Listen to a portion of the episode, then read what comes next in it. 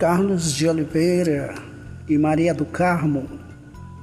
Estamos aqui em Fortaleza, na escuta da programação com o Coronel Lambreta.